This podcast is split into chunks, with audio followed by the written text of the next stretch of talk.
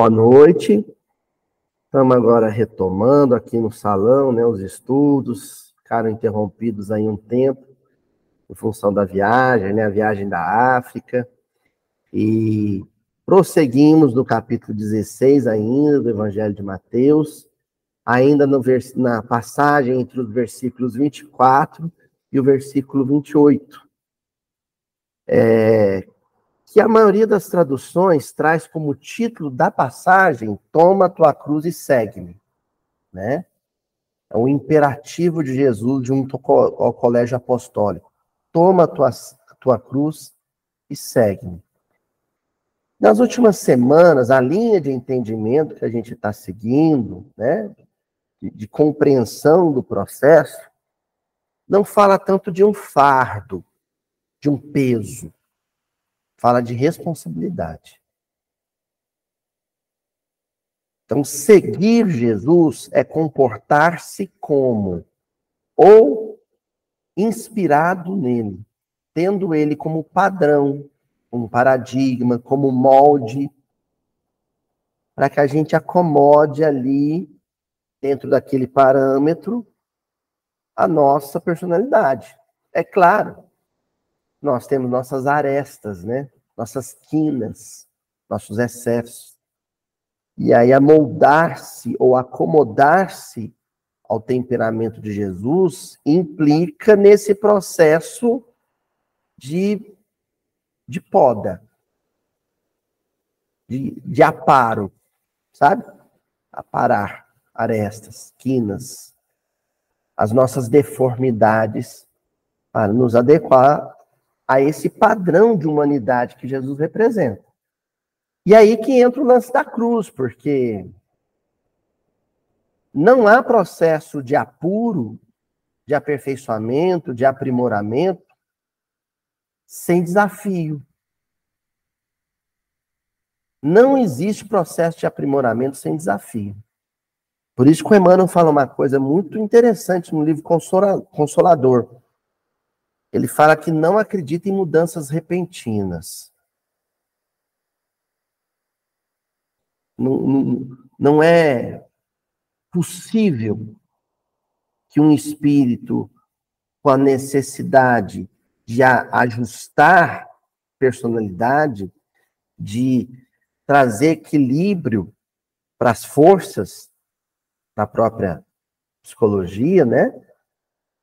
Parar com as oscilações, com os descompassos, com os destemperos, e, a, a fazer esse aprendizado no, no átimo, de súbito. Isso não é possível. Todo processo de aperfeiçoamento é fruto do tempo. É processo. Não se improvisa caráter.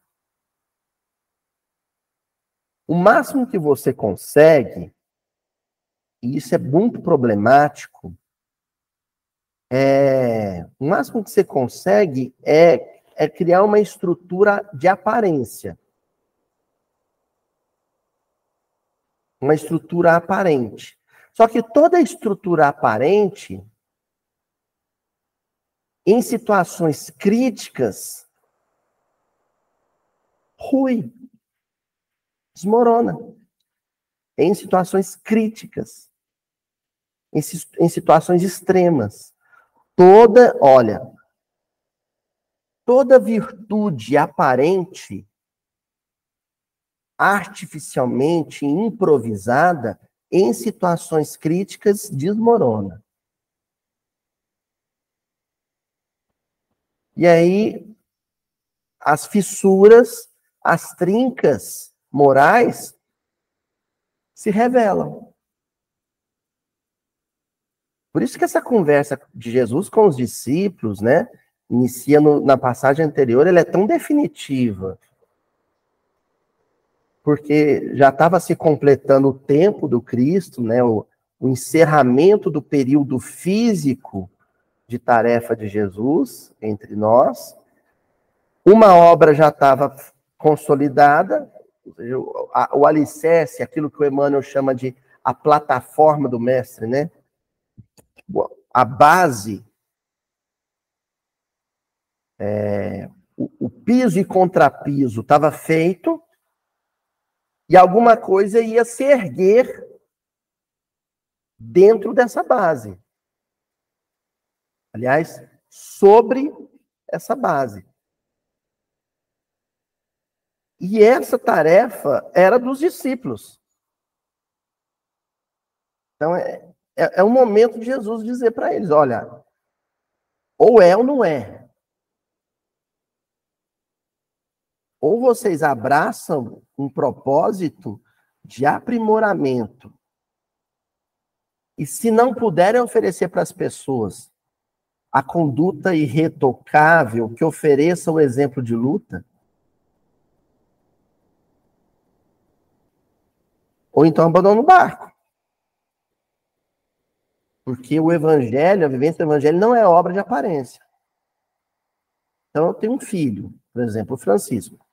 Eu posso, de improviso, oferecer para ele um exemplo irretocável de conduta moral? Não posso. Não tenho condições para isso. Agora, o que eu posso, isso eu posso. Eu tenho que oferecer, que é o quê? Exemplo de luta tem que demonstrar para ele um descontentamento perene com aquilo que eu sou. Uma inquietação com aquilo que eu sou. Porque o contrário dessa inquietação é acomodação. Entendeu? Fizemos essa introdução porque a gente teve a pausa, né? Então era importante retomar. Agora, Hoje, no versículo 27, Jesus vai enfatizar um outro princípio dentro desse negócio do, dos processos, né? Ninguém segue Jesus sem carregar uma cruz. Ninguém se aprimora sem enfrentar desafios. Ele vai trazer um outro princípio. No versículo 27. Quando ele diz assim: Pois o filho do homem está para vir na glória do seu Pai com seus anjos e então restituirá a cada um segundo as suas ações. Vou repetir o versículo. Pois o filho do homem está para vir na glória do seu Pai, com os anjos. E então restituirá a cada um segundo as suas ações. Bom, Jesus não está falando de um tempo coletivo aqui. Tanto é que a conversa dele é uma conversa privada, é uma conversa restrita entre ele e o colégio apostólico. Ele está falando de um tempo íntimo. A vinda do filho do, do homem é o despertar de Jesus como um sol, o alvorecer de Jesus como um sol em mim. Entenderam?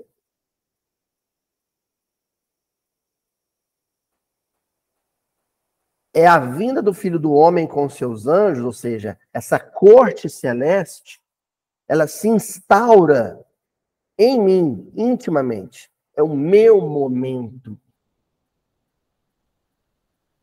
de, de glória. Despertei. Acordei.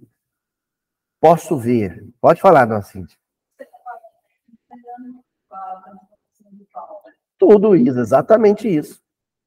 Quando Paulo, a senhora fez um, deu um exemplo típico, né? Quando Paulo sai de Jerusalém e já está naquele processo aflitivo, né? De, de descontentamento consigo mesmo, já insatisfeito com as próprias atitudes, o filho do homem estava por vir.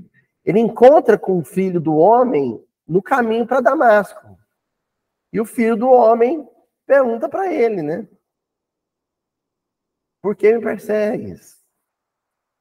Senhor, o que queres que eu faça? Então, todos nós teremos um encontro desses. Sabe quem fala isso? O Emmanuel no prefácio do Paulo Estevão.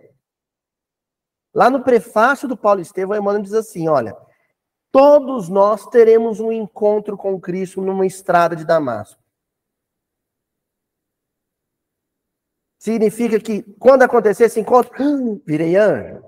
Não, porque isso não aconteceu com Paulo. Depois desse encontro, foram 30 anos de atividade apostólica. de carregar a cruz seguindo Jesus. 30 anos de desafios. Agora, nesse processo pós-encontro, pós a vinda do, do Filho do Homem, há um princípio, uma regra de ouro, que a gente não pode nem distorcer nem desconsiderar. Que regra é essa? Todo trabalho tem seu mérito. E o inverso. Não existe mérito sem trabalho. Entenderam o princípio? Todo trabalho é meritoso. E todo mérito é trabalhoso. Simples assim. Ninguém foge dessa regra. Pode falar, Euridice.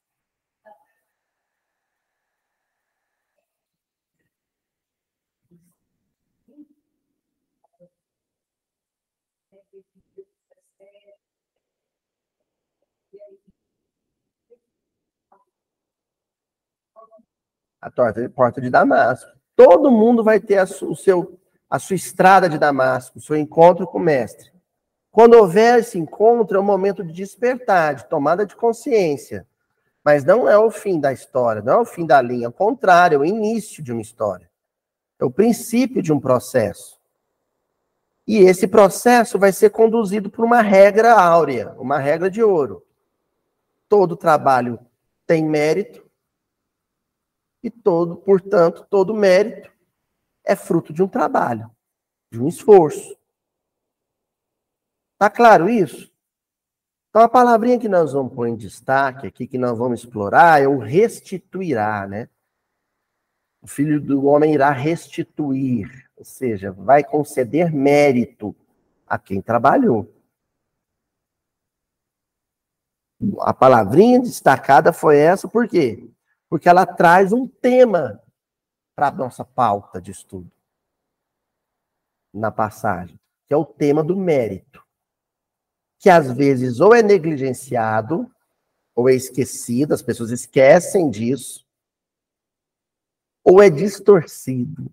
Elas entendem o mérito como uma premiação e entende o prêmio como alguma coisa que agrada às suas expectativas e não aquilo que a vida realmente dá. É um drama isso no movimento espírita. Oh, meu Deus. né? A, a, a, vamos esclarecer isso antes de avançar. Como assim, Luiz? Olha como é que muitos espíritas distorcem esse princípio. O trabalho é aquilo que eu faço no centro. A restituição, uma casa no nosso lar. Quer dizer, é, é, é, é, como se houvesse um programa Minha Casa, Minha Vida, celeste, sabe? A Caixa Econômica Espiritual vai financiar uma moradia numa colônia e isso vai ser a restituição, né, o mérito, o prêmio meritoso pelos anos em que eu frequentei um centro, onde eu trabalhei, né? E em algum momento alguém até fala assim: ah, no tanto que eu ralo no centro, ai, se Deus não me der um, um lugarzinho na colônia, para eu, sabe? Para eu passear de aeróbus, receber em, em bônus horas. né, ir no campo da música, no bosque das águas, passear com a minha noiva e meu noivo espiritual. Quer dizer, é, um, é, é, é, uma crítica que eu não faço à literatura do André Luiz, longe de mim, pelo, pelo amor de Deus. A, a literatura do André Luiz é base para mim aqui. É uma crítica que eu faço ao entendimento que se tem dela. Tanto que hoje nós vamos encerrar, a aula de hoje vai encerrar com uma frase do André Luiz, onde o André Luiz vai dizer realmente o que é o pagamento do esforço. Não é bônus horas. Tem gente que acha que é uma espécie de moeda espiritual, sabe? É o avô do Bitcoin. sabe? Acho que tem gente que pensa que vai aplicar, pôr para render, não sei. Hum. A novela Viagem criou tantas ilusões. Eu vou usar branco o resto da eternidade, né? Com a minha alma gêmea, num lugar verde, né? Isso aí, sabe o que é o nome disso? Infantilidade.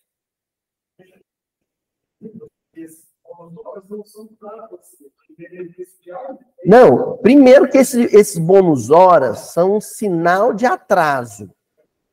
Porque ele menciona que a irmã veneranda, alguém falava assim: a senhora já fez o seu saque? Saque de quem, meu filho? Os bônus horas. Não, não quero saber disso, não. Aí o André Luiz é que fica impressionado, como fica sabendo que ela tinha 20 mil bônus horas acumuladas, ou seja, que ela nunca gastou. Ela não gastou porque, para ela, trabalhar era o prazer. Ela não, não, que isso, não, não precisa disso não. Então, o bônus horas é um sinal de atraso. E tem gente que é um, que é um sinal de mérito.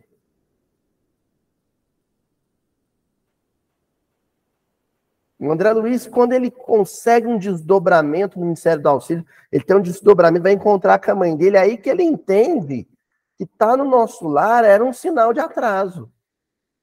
A mãe dele, por exemplo, estava em outra.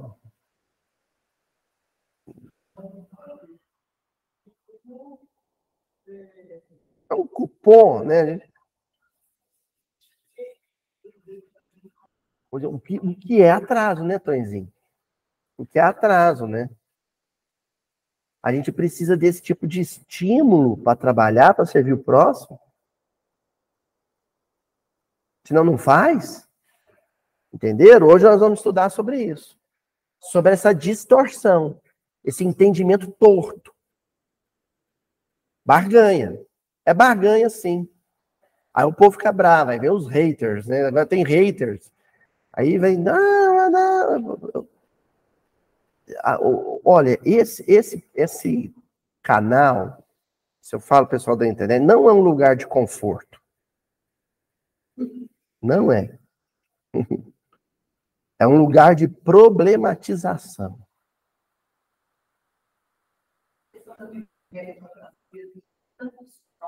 E existe uma meritocracia espiritual, né? É.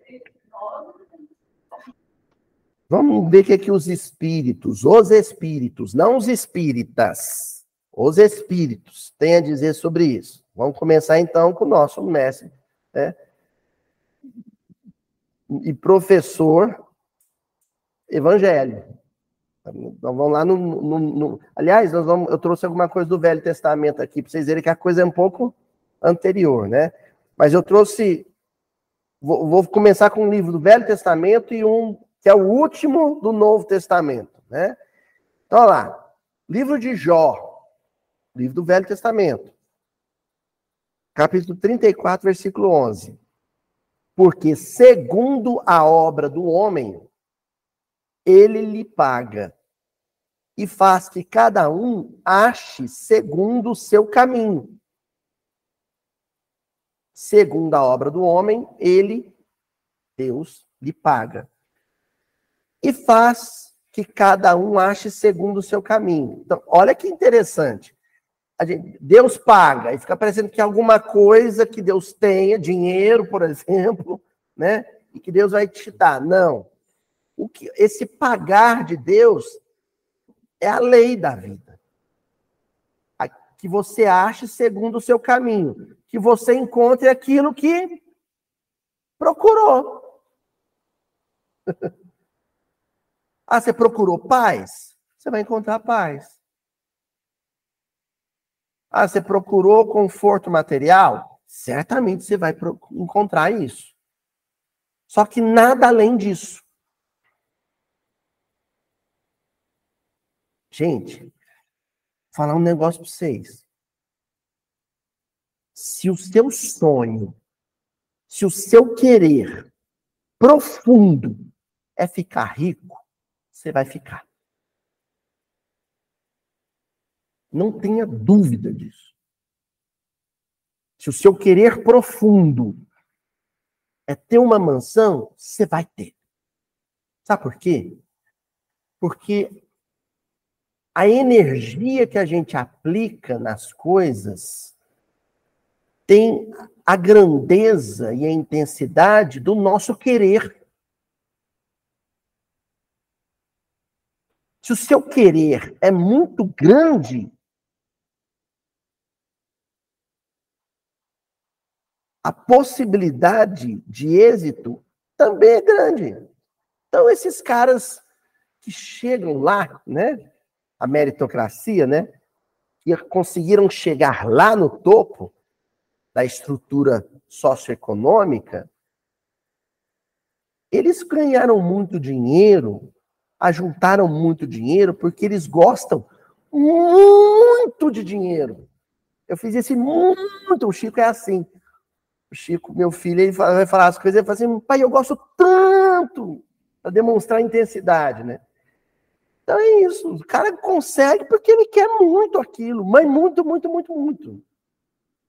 A gente não consegue, a gente não quer tanto. Porque quando quer, vende a mãe. Passa por cima, o que for. Esse mesmo critério se aplica na conquista de valores morais, de virtudes espirituais. Sabe por quê que Francisco de Assis era Francisco de Assis? Porque ele queria muito ser Francisco de Assis. Foi.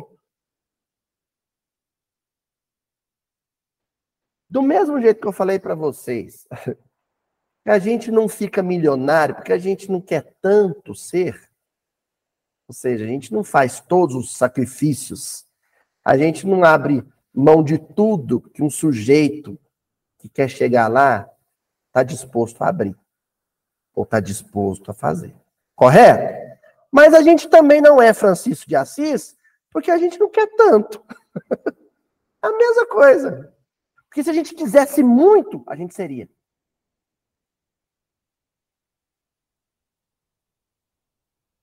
Então a gente não quer muito, nem lá, nem aqui, sabe?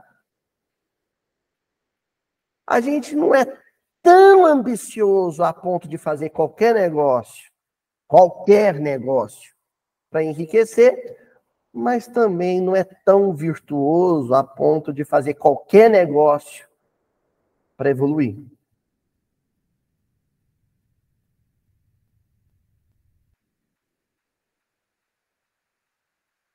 Estão entendendo isso? Por isso que é isso, essa frase da, do versículo do livro de Jó é muito importante. E faz que cada um ache segundo o seu caminho. Segundo aquilo que quer muito. Você vai encontrar justamente aquilo que quis muito.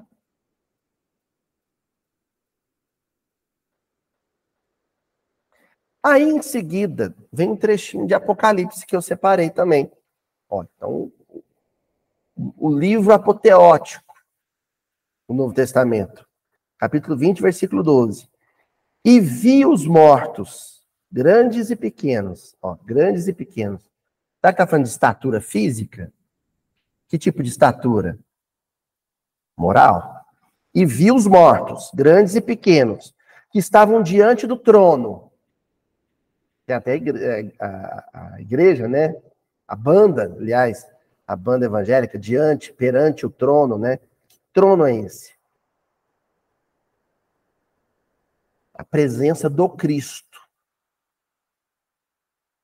Mas não do Cristo Jesus, e sim do Cristo íntimo. Consciência. Hum, e abriram-se os livros. Ó, onde está escrita a lei de Deus? Questão 400 e, 421. Não, 621. Questão 621 do livro dos Espíritos. Onde está escrita a lei de Deus? Lembra a resposta? Na consciência. E olha aqui. E abriram-se os livros. A lei de Deus. E abriu-se outro livro, que é o da vida. Opa, dois livros. Um é a consciência, é onde está escrita a lei de Deus. O outro é as, é as coisas que você fez, a sua biografia. agora, vamos, agora vamos comparar, vamos pôr lado a lado.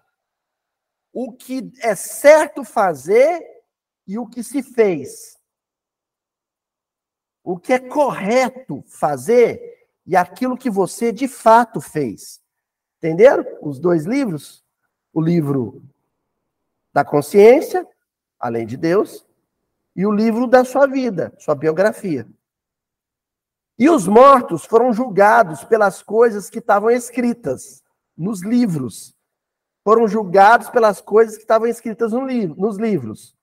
No da consciência e o, na, e o, na, e o no, no da história.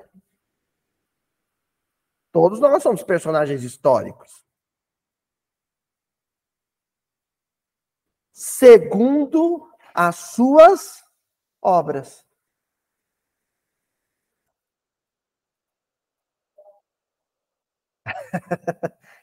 É assim que funciona. Simples assim. Isso aqui é a dinâmica da vida. Tudo que eu faço é registrado. Olha só, vocês sabem onde está escrito? Qual que é o livro da história, né?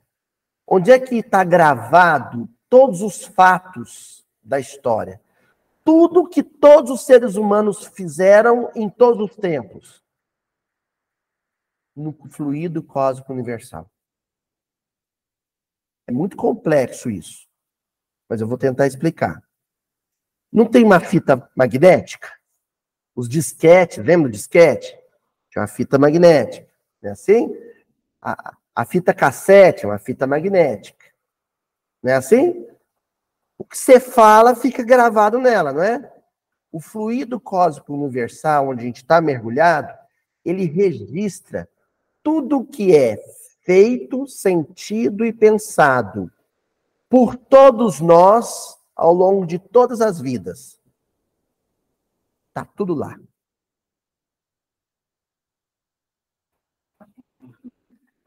ele, o fluido, fluido cósmico universal é essa fita magnética, onde tudo fica impresso.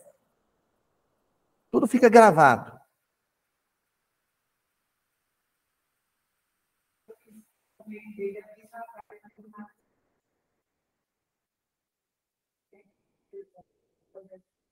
É, ele é o intercâmbio entre as pessoas, mas eu, eu quero só enfatizar primeiro isso.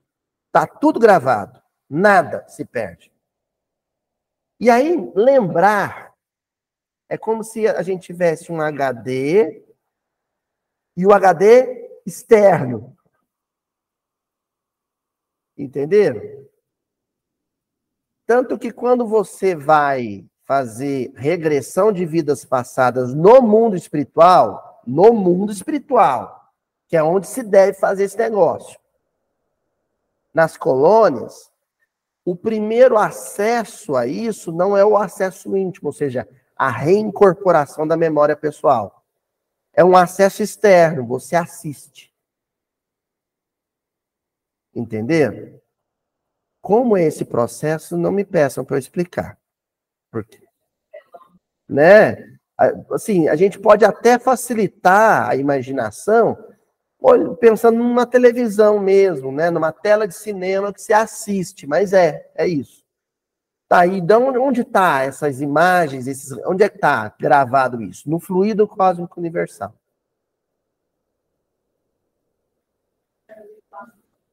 Passou por esse processo. Isso, exatamente. O Humberto de Campos, para escrever o Boa Nova, quando ele fala lá no prefácio, do Boa Nova. Ah, eu tive acesso a, aos livros, ele fala assim, do, aos livros da vida, né, os registros da, do folclore espiritual, ele teve acesso a esse banco de dados. Então ele, ele, todas aquelas cenas do Boa Nova, ele não estava lá pessoalmente, mas ele, mas estava registrado. Ou seja, é bonito isso, porque em, em algumas esferas, não estou falando nosso lar, não, gente. Nosso lar, é qualquer Zé Mané vai para o nosso lar. Ai, os espíritos, ah, ele está dizendo que qualquer Zé Mané é André Luiz, é, André Luiz era um Zé Mané. Quando ele foi para lá, ele era um Zé Mané. Ou não era? Vocês estão entendendo o que eu estou dizendo, Zé Mané? Uma, né? Como diria Rita Lee, como vai você, assim como eu, uma pessoa comum, nessa canoa furada. era ele. Agora, nas altas esferas, eles têm acesso a essa memória planetária e eles veem o rosto de Jesus. Tal qual era mesmo, do Jesus encarnado. Luiz, por que, que você está falando dessa memória? Para dizer uma coisa simples. Desse julgamento que é descrito aqui em Apocalipse, ninguém escapa. Não tem amnésia para isso. Não tem. Por isso que o Guimarães Rosa vai dizer: viver é muito perigoso. Porque tudo que eu fizer está registrado. Tá vendo como é sério viver? Viver é muito sério. Não, estou falando viver, Sueli. Não tem essa divisão. A vida é uma só. Não, é uma só. É uma vida só. Não tem essa divisão. De lá, de cá, sem o corpo, com o corpo. Não. Viver. Existência é entre o berço e o túmulo. Vida é uma só. Existências são muitas. Vida é uma só. Tudo que você já fez na sua longa vida está gravado.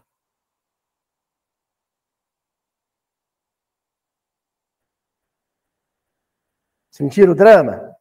Então vamos avançar agora, que esse negócio de mérito é muito mais complicado, é muito mais complexo do que simplesmente ganhar uma casa no nosso lar. É muito mais complexo. Não é isso que está em jogo. O que está em jogo é o desconforto que surge, o mal-estar que surge quando o que está gravado no livro da vida é diferente do que está determinado no roteiro da consciência, no script de Deus. O roteiro é um, o texto do ator é um, e ele encenou outra coisa. O roteiro é Hamlet e ele encenou Macbeth. Entendeu? Aí o mal-estar, hein? Imagina, seu Murilo, o senhor paga para assistir o Hamlet de Shakespeare. Aí você chega para assistir o Hamlet de Shakespeare e chega lá e o ator está falando outro texto, encenando outra cena. Você fala, ei, que loucura é essa? Existe um roteiro, um script de, do que é viver. E a gente está fazendo outra coisa. Ó, mas vamos lá. Construção de Amor, o livro de Emmanuel, capítulo 12, Caridade e Merecimento. Dir-se-ia que Deus estabelece com os homens, ao script que eu vou falar, estabelece com os homens, seus filhos conscientes, o bichinho não é consciente. Então, os homens são os filhos conscientes de Deus. Estabelece com os homens um contrato. O contrato da Rede Globo. Contratei o seu Murilo para viver um personagem na novela. É um contrato. Você vai decorar esse texto e encenar esse papel na trama. Se eu começar a falar outro texto e encenar outro personagem, isso é quebra de contrato. O autor da novela vai me mandar me tirar. Como já aconteceu várias vezes, né? De ator não se dar bem com o escritor e o escritor falando assim: vou matar ele. E mata mesmo. No capítulo tal, pronto. Aquele ator está fora da novela. Não é assim? Então, olha o que o Emmanuel está dizendo. Um contrato em base de carinho paternal, com que lhe cede todas as possibilidades de enriquecimento com uma simples condição: a do trabalho com boa vontade e perseverança. Simples condição, cláusula. Se é contrato, tem condição. Tem deveres e direitos. Dos deveres, só o contratante só vai pedir uma coisa: trabalhe com boa vontade e perseverança. O que é trabalho com boa vontade? É trabalho desinteressado trabalhou com algum interesse, não é com boa vontade.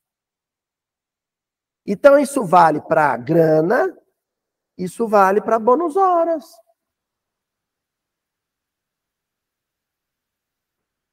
O trabalho que profissional que eu realizo, se eu trabalho só por causa de dinheiro, não conta. Não é isso aqui. É outra coisa. E o trabalho da casa espírita, que eu faço querendo privilégios dos espíritos, que eles me protejam como não protegem mais ninguém, também não conta. Não é de boa vontade. Boa vontade é só aquele que não tem qualquer tipo de interesse.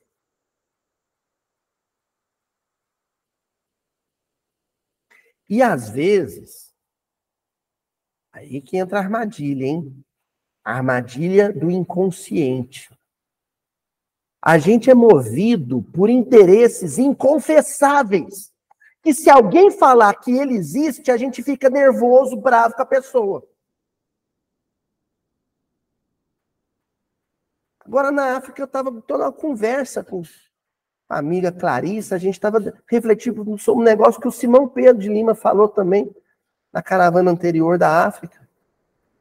Que é um negócio perigoso Aí eu vejo a criancinha, aí eu vou lá e, e dou um, um, um, uma bolacha de chocolate para a criancinha, Flávia.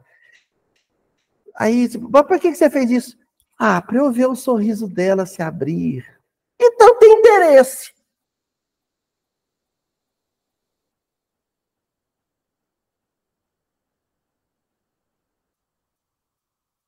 Quer dizer que se o sorriso não se abrir, se ela cuspir na sua bolacha, fala assim, eu não gosto dessa não, tia. Acabou o encanto.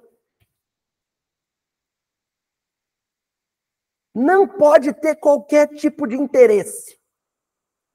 Nem os confessáveis. Não, estou fazendo mesmo que é porque é para eu ganhar um em cima. É com interesse, sim. Tem gente que fala. E tem aqueles que falam, não, não tem interesse nenhum. Nega, mas tem. Só que é inconsciente.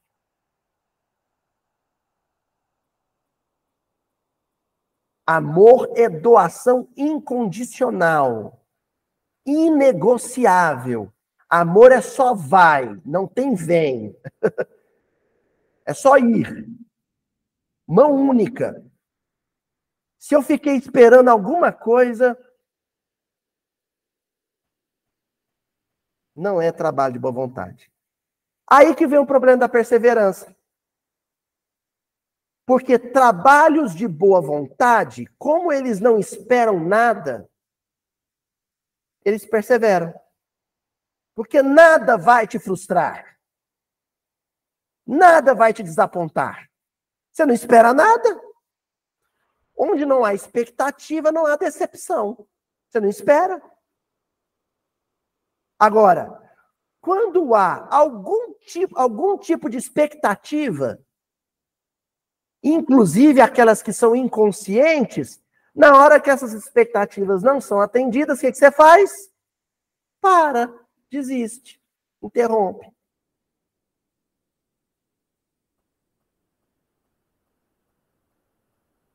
Olha como é complexa a coisa do, do mérito.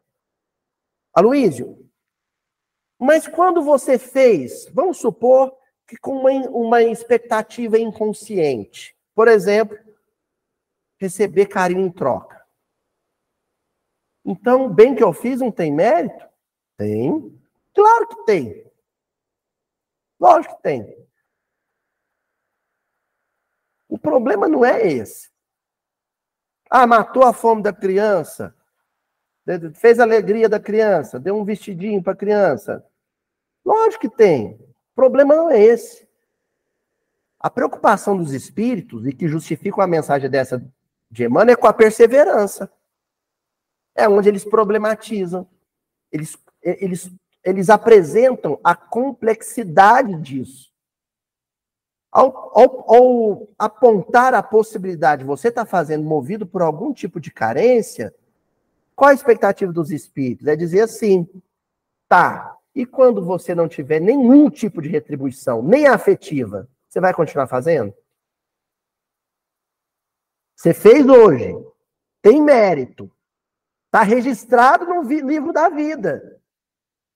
Mas você vai continuar fazendo? quando o retorno for diferente? Esse é o problema. O problema é de continuidade, é de perseverança.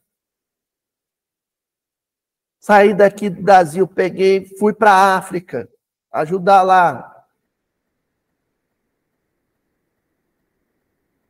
Fui com expectativa. Aí os né? Pininha, Priscila, os malauianos, os congoleses me receberam cantando e abraçaram e me deram um beijo no rosto. E o dia que eu chegar lá e estiver com pedra na mão me recebendo, aí eu não volto mais. Não é? Porque Paulo era assim. Paulo agia mesmo com pedrada. E pelo contrário, o dia que ele foi recebido, com todo mundo cantando e aplaudindo ele, o Paulo chamou o Barnabé e falou assim: tem um trem errado aí. Tem um negócio esquisito. O Barnabé falou: Paulo, você está doido. É a primeira vez que recebe a gente aplaudindo. Assim: é por isso.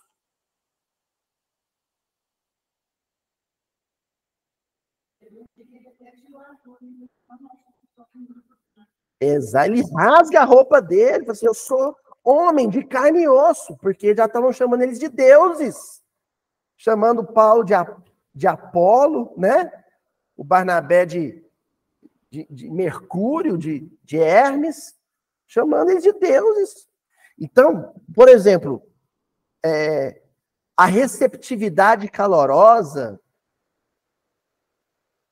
quando você chega no, no, num país africano, num projeto da Fraternidade Sem Fronteira, é manifestação de amor, de afeto, de reconhecimento, de gratidão. Só que isso é mérito deles nos receberem tão bem. O que eu tenho que perguntar para mim, a pro problematização consciencial é: e se eles não estivessem me recebendo assim, eu voltaria? eu perseveraria na tarefa? E nos lugares onde não me recebem assim, eu vou? Ah! Aí a grandeza de Paulo de Tarso.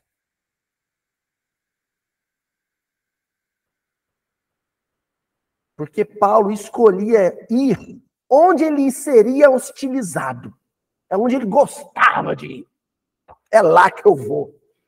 Ninguém vai aplaudir quando eu chegar. Pelo contrário. Esse é, né? Aí o Emmanuel completa dizendo, aproximemo-nos do bem com largo cântaro da boa vontade e do serviço, e a vida nos enriquecerá de sua paz invariável e de morredora alegria. Notem bem, essa paz invariável.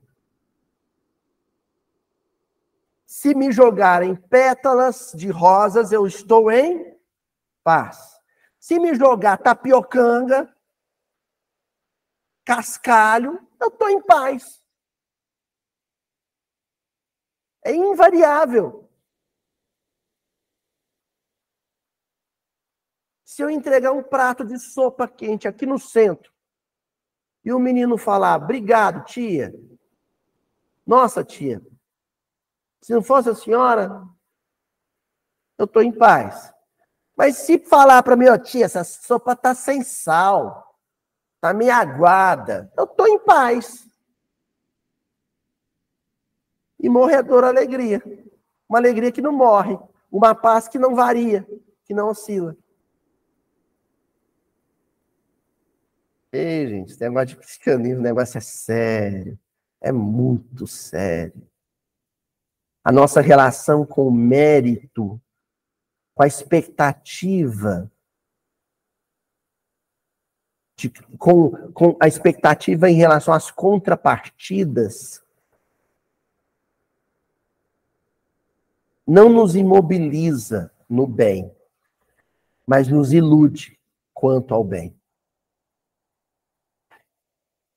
A gente vai continuar fazendo e às vezes a gente vai acertar.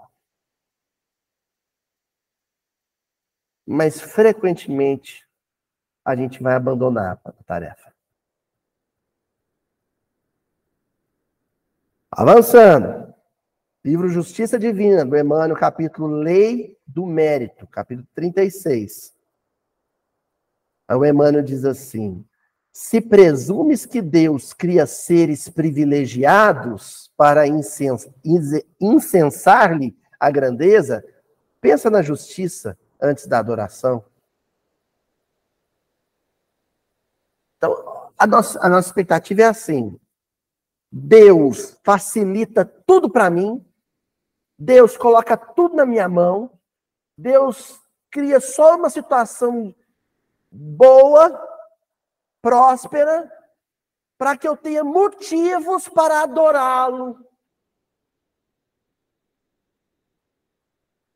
Porque eu não posso ser ingrato com Deus. Nossa, mas Deus, eu não posso ser. Eu falei isso para o pessoal lá na África. Assim, cuidado com, com um raciocínio perigoso. Eu vim na África para ver os outros sofrendo, para voltar e dizer que Deus é muito bom para mim. Então não é bom para eles. É bom para mim. Para eles não. É a expectativa, ah, eu tenho que ser grato a tudo que Deus me deu. Eu tenho que ser grato a tudo que Deus me deu e a tudo que ele me negou.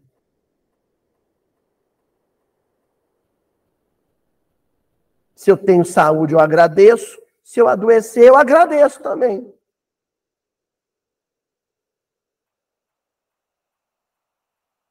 Aí o Emmanuel continua. Para isso, basta lembrar as circunstâncias constrangedoras em que desencarnaram quase todos os grandes vultos das ciências, das religiões e das artes, que marcaram as ideias do mundo nas linhas da emoção e da inteligência. Então eu dou a minha parca contribuição para a vida e já acho que tudo que eu tenho de maravilhoso é Deus dizendo para mim muito obrigado por existir, Murilo. Só que aí eu vou ver a biografia dos grandes que deram contribuições infinitamente maiores que as minhas. Vamos lá, o Emmanuel fez uma listinha, ó. Da Vinci. Leonardo da Vinci, presente semi-paralítico, na cama. Galileu, escarnecido, trancado. Não podia ter comunicação com ninguém. Vicente de Paulo, paupérrimo, mais pobre que os pobres que ele ajudava. Lavoisier, guilhotinado. Beethoven, surdo. O maior músico da era moderna, surdo. Se a gente seguir essa lógica, Deus é terrível.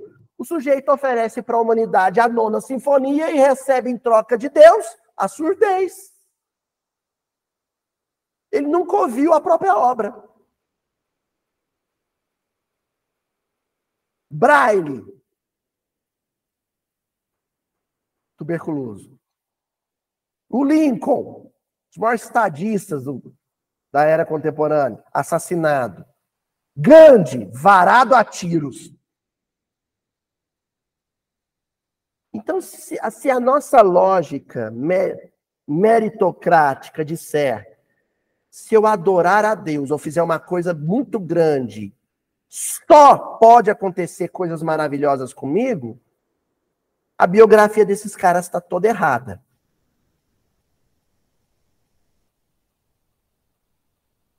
Pronto, desmoronou a minha concepção de mérito e restituição. Deus não paga as criaturas com aquilo que as criaturas esperam receber.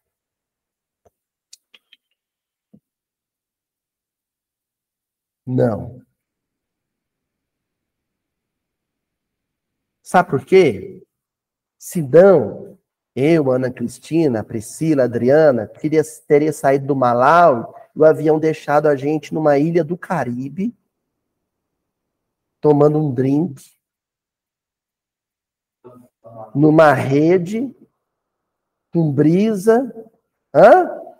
Não é assim?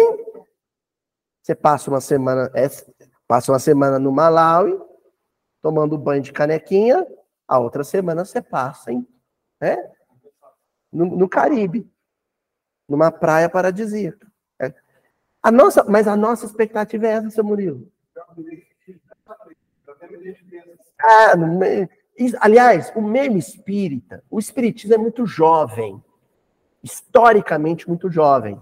O meio espírita é feito por homens e mulheres que tiveram experiências recentes. Quando eu digo recente, até o século XIX, até o surgimento do espiritismo, no ambiente protestante, católico, budista. Então, na verdade, a gente está falando de ser humano, né? Mas eu falo espírita para não ferir suscetibilidades, caso algum católico, protestante esteja assistindo miudinho. É um canal espírita, vamos falar de espírita. Mas isso é humano. É como a gente entende a coisa, mas não é assim que funciona. Daí a nossa, as nossas, nossos momentos de blasfêmia, né? Os momentos em que a gente vai blasfemar. O que, é blasfemar? Lá, opa, eu cumpri minha parte do contrato. O senhor não, Deus. Olha o que, que o Emmanuel acrescenta. Livro Justiça Divina, ainda, no, no capítulo 36, Lei, de, Lei do Mérito. E se gênios da altura de Hugo, Vitor Hugo e Pasteur, Edson e Einstein partiram da Terra menos dolorosamente, com uma vida sem essas grandes tragédias, é forçoso reconhecer que passaram entre os homens também sofrendo e lutando, junto à bigorna do trabalho constante.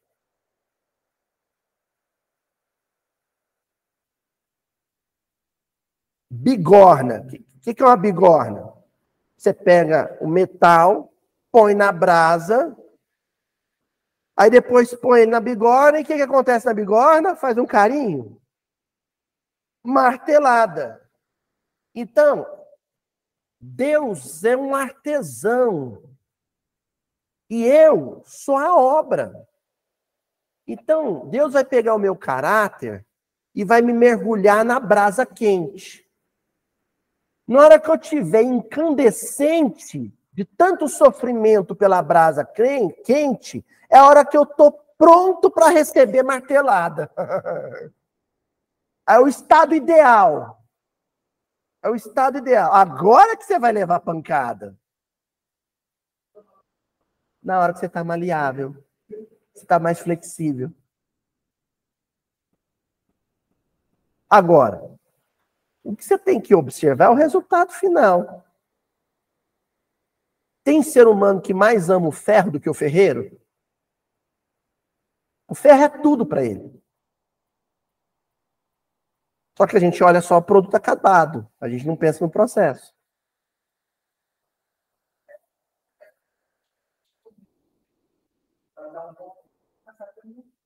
É lógico. Como qualquer grão de trigo para virar farinha, tem que passar no moinho. Ó, Cada consciência é filha das próprias obras. Cada conquista é serviço de cada um. Deus não tem prerrogativas ou exceções. Não tem exceção.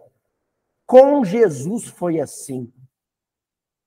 Jesus é a prova de que com Deus não tem exceção. O Cristo passou por tudo isso. Não tem privilégio. Toda a glória tem preço. É a lei do mérito, de que ninguém escapa. Eita, agora eu estou começando a entender, Luiz. Então, mérito, quando fala mérito, ou a restituição, que menciona o versículo, não é facilidades em compensação a dificuldades. Entendeu? Mérito não é a fartura como compensação da miséria. Não, não é. Mérito é resultado de esforço feito. É obra acabada. Nenhuma. Qual que é o salário? A obra feita.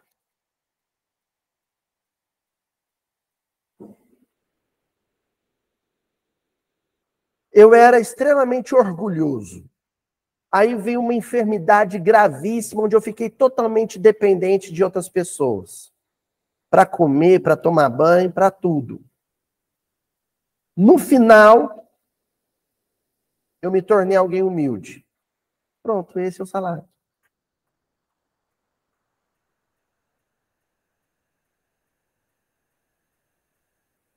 Porque senão vem uma, aquilo que eu abri hoje dizendo, a virtude aparente. É o sujeito que vai falar assim: não, eu vou, eu vou falar agora manso, tudo no diminutivo, para parecer bem humilde, para Deus parar de me dar sofrimento. Porque aí ele vai pensar que eu estou humilde, então se eu estou humilde, não preciso mais sofrer. Então é assim que funciona. Ou então, ah, eu vou ser muito bonzinho com as pessoas para todo mundo ser bonzinho comigo.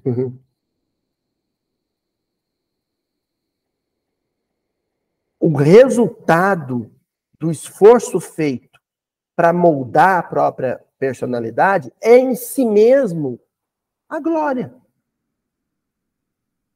Nada além disso. Ó, a gente já ir encerrando. No livro Caminho Espírita, lição 40, Mérito, o Emmanuel diz assim: no critério de inúmeros companheiros, ó, agora ele vai falar assim, como as pessoas pensam, né? O critério do homem ordinário, do homem comum. O merecimento, por fator de facilidade e sublimação, decorrerá simplesmente do ato de crer. Aí é, é o máximo da infantilidade da inocência espiritual. É aquele sujeito que fala assim: eu acredito que Deus vai me dar isso, e às vezes até meio impositivo com Deus. O Senhor vai me dar. O Senhor tem que me dar essa glória. O Senhor vai me dar essa bênção, o Senhor vai, há de me dar essa graça. E Deus, oi? Hã?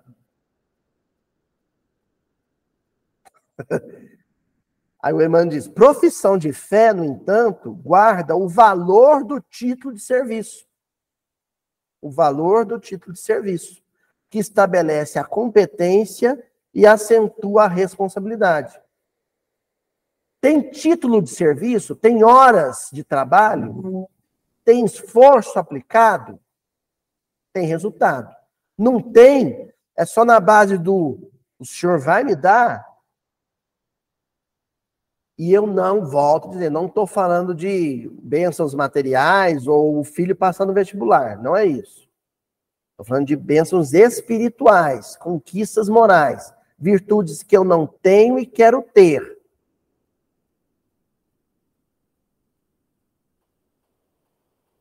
Corro atrás delas e as conquisto. E quando eu conquisto, o próprio reconhecimento consciencial é a voz dizendo: aí, meu filho, conseguiu. Olha lá, você encontrou, encontrou com um desafeto, a pessoa você detesta, você cruzava, você passava para outra calçada quando via ela de longe. Aí você conseguiu bater dois minutos de papo com ela na rua e no final falar para ela, vai com Deus.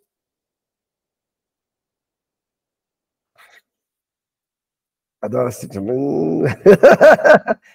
Entendeu? Mas, mas é, a senhora imagina, né? A dificuldade. E aí no final você. Opa! Qual que é o pagamento? Qual que é a restituição? Nenhuma. É a própria sensação de superação, de vitória íntima, de vitória sobre si. Jesus a ninguém prometeu direitos sem deveres.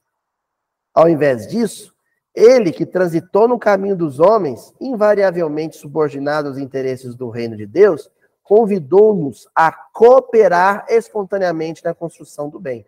Cooperar espontaneamente, sem nenhum tipo de expectativa. Frequentemente a gente vai perguntar alguém dizer, alguém vai dizer na família, por que, que você faz essas coisas? Por que, que você ajuda seu próximo? Por que, que você faz campanha de Natal? Por que, que você vai para a África? Por que, que você vai dar passe no hospital? Se a gente tiver resposta, é porque a gente também não entendeu. Se a gente falar assim, ah, para eu receber é, o sorriso e o abraço daqueles que eu auxilio, interesseiro. Está fazendo por interesse.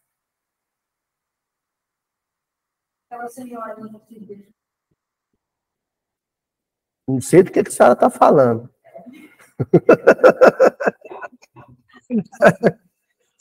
sem, sem, né? É isso.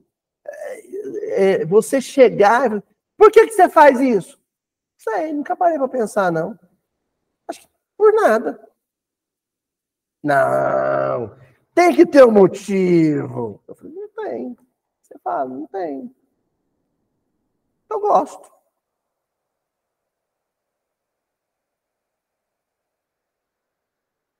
Sei por quê.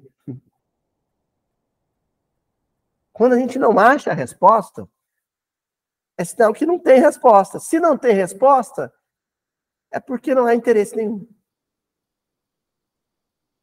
Enquanto eu tiver uma resposta para essa pergunta, enquanto eu tiver motivos para fazer o bem, razões para fazer o bem, esse bem ele é parcial. Parcial porque o benefício existe? Existe. Tá ajudando alguém? Tá. Desinteressadamente? Talvez não. É doído falar isso, eu sei que esse miudinho vai dar o que falar. Mas eu também não estou aqui para. Né? Por que, que você grava miudinho? Sei lá. Sei. Não é para ficar. Não é pelas curtidas. E encerramos com o livro Justiça Divina também, capítulo 8, Merecimento Maior. Divides alimento com os irmãos subnutridos. Quanto possível, porém, oferece-lhes, sem qualquer exibição de virtude, o pão do conhecimento espiritual. Tá, aqui está a obra. Alimenta o corpo, mas não esquece de alimentar o espírito. É a obra. Agora o Emmanuel vai falar do mérito em torno da obra.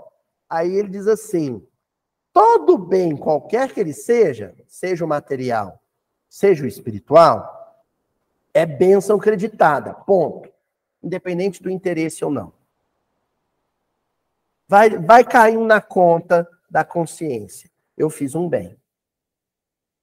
É bênção creditada. Então, a turma que até agora está brava comigo, no miudinho, gente, calma.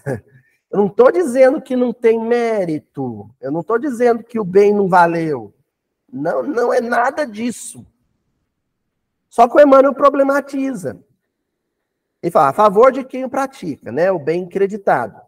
Da migalha a fortuna, ofertadas por amor, há toda uma escala de alegria e de luz. Escala, o que é escala? Escada. Se é escada, tem o quê? Degraus. Graus diferentes de mérito.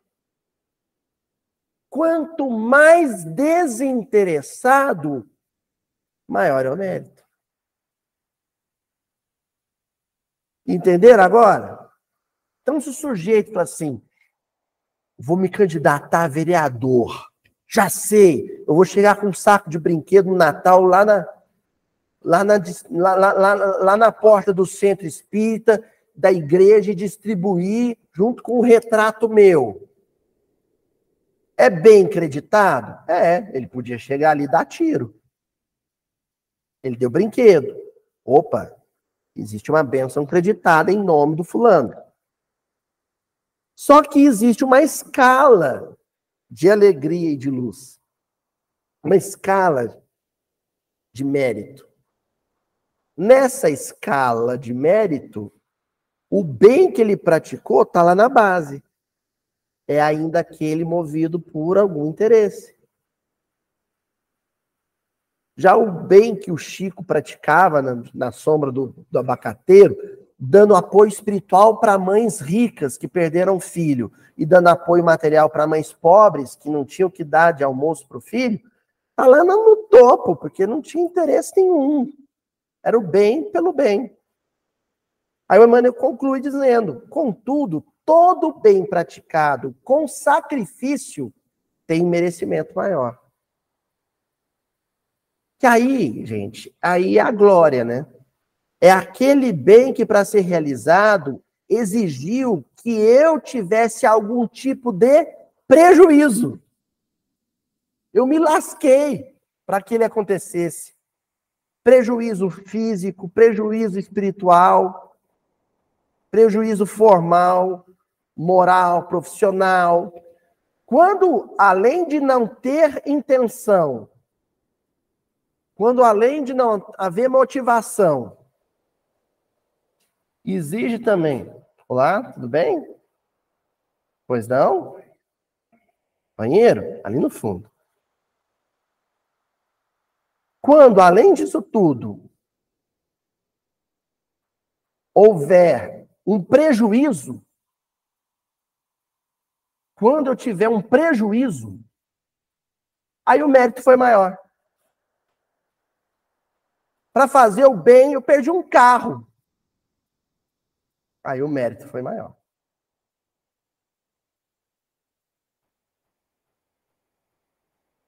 Para fazer o bem, eu perdi um emprego.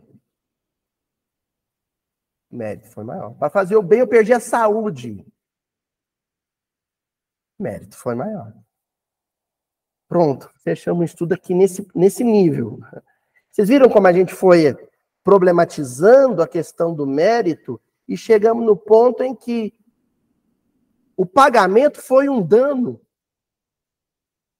É, dizer, eu, é, é aquela situação que você fala assim, nossa, eu fiz o bem, e qual que foi o pagamento pelo bem que eu fiz? Um prejuízo. Pronto. A glória. Aí, aí agradecer, nossa. Aí a tarefa foi especial.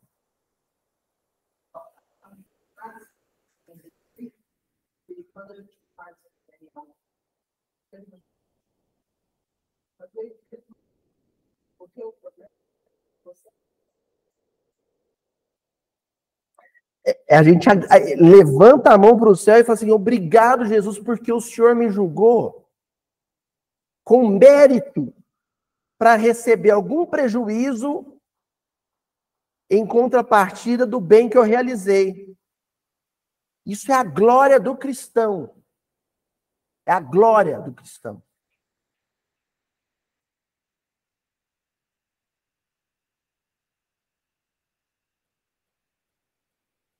E aí nós encerramos então com André Luiz. Eu falei para vocês do André Luiz. No capítulo 17, o livro Sinal Verde. Olha só, para o André Luiz, o André Luiz, do livro Nosso Lar, do, do, do aeróbus, do bônus horas. Olha para ele o que, que de fato é o pagamento, a restituição, o prêmio pelo mérito. Quando o trabalhador converte o trabalho em alegria, o trabalho se transforma na alegria do trabalhador. é linda essa frase, né? Eu encerrei com ela. O trabalho se torna. Qual que é o prêmio pelo seu trabalho? Trabalho. Qual que é a compensação pelo seu trabalho? Ele realizado. Mas você teve prejuízo para que ele acontecesse. Você se deu mal para que ele acontecesse. E aí chega ao ponto do Chico. Quando alguém falava, Chico, você se prejudicou. Ele, foi. Nem percebi. Nem percebi. A glória do cristão. Então, gente, esse humildinho, ele, ele mexe com essas estruturas muito in, in, internas. Sempre que houver o impulso de fazer o bem, o bem que auxilie materialmente ou o bem que auxilie espiritualmente, eu faço, movido pelo impulso. Forças do coração me moveram. Fui lá, meu coração mandou, eu fiz. O que o cristão não pode deixar de fazer é, depois dele feito, problematizar, ou seja, transformar aquilo num problema ético antes de dormir é se perguntar: movido por qual interesse? E não ter medo das respostas. Porque se eu tiver medo das respostas, eu vou tentar fugir delas. E uma dica: se ao cogitar uma resposta, se ao cogitar a possibilidade ou interesse, eu sentir mal-estar, é porque tem. Se ao cogitar que eu tenha feito aquilo por uma carência ou por uma barganha com Deus, se eu sentir mal, se eu fazer, assim, não, mas não pode ser, não. É porque tem.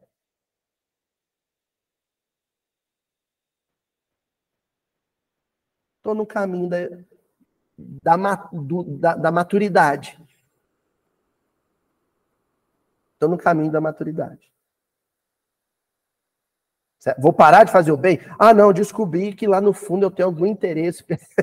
Aí eu vou parar de fazer o bem. Não, não é isso. Você vai continuar fazendo e problematizando. Fazendo e problematizando. Até o dia em que você vai ter a glória de falar assim, gente, eu não.